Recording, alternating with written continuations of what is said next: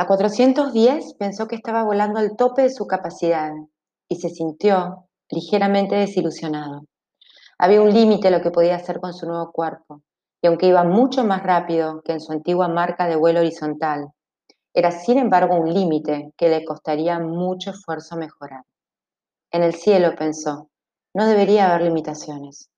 De pronto se separaron las nubes y sus compañeros gritaron, Feliz aterrizaje, Juan, y desaparecieron sin dejar rastro.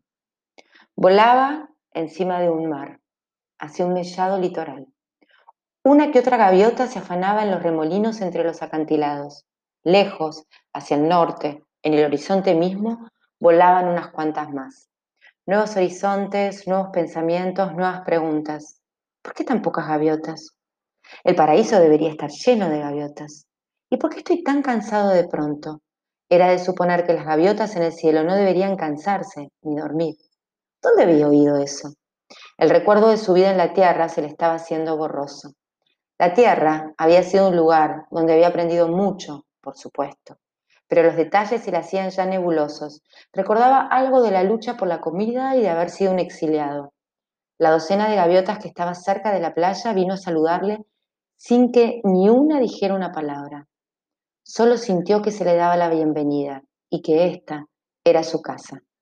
Había sido un gran día para él, un día cuyo amanecer ya no recordaba.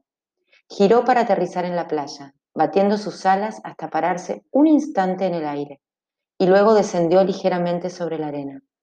Las otras gaviotas aterrizaron también, pero ninguna movió ni una pluma.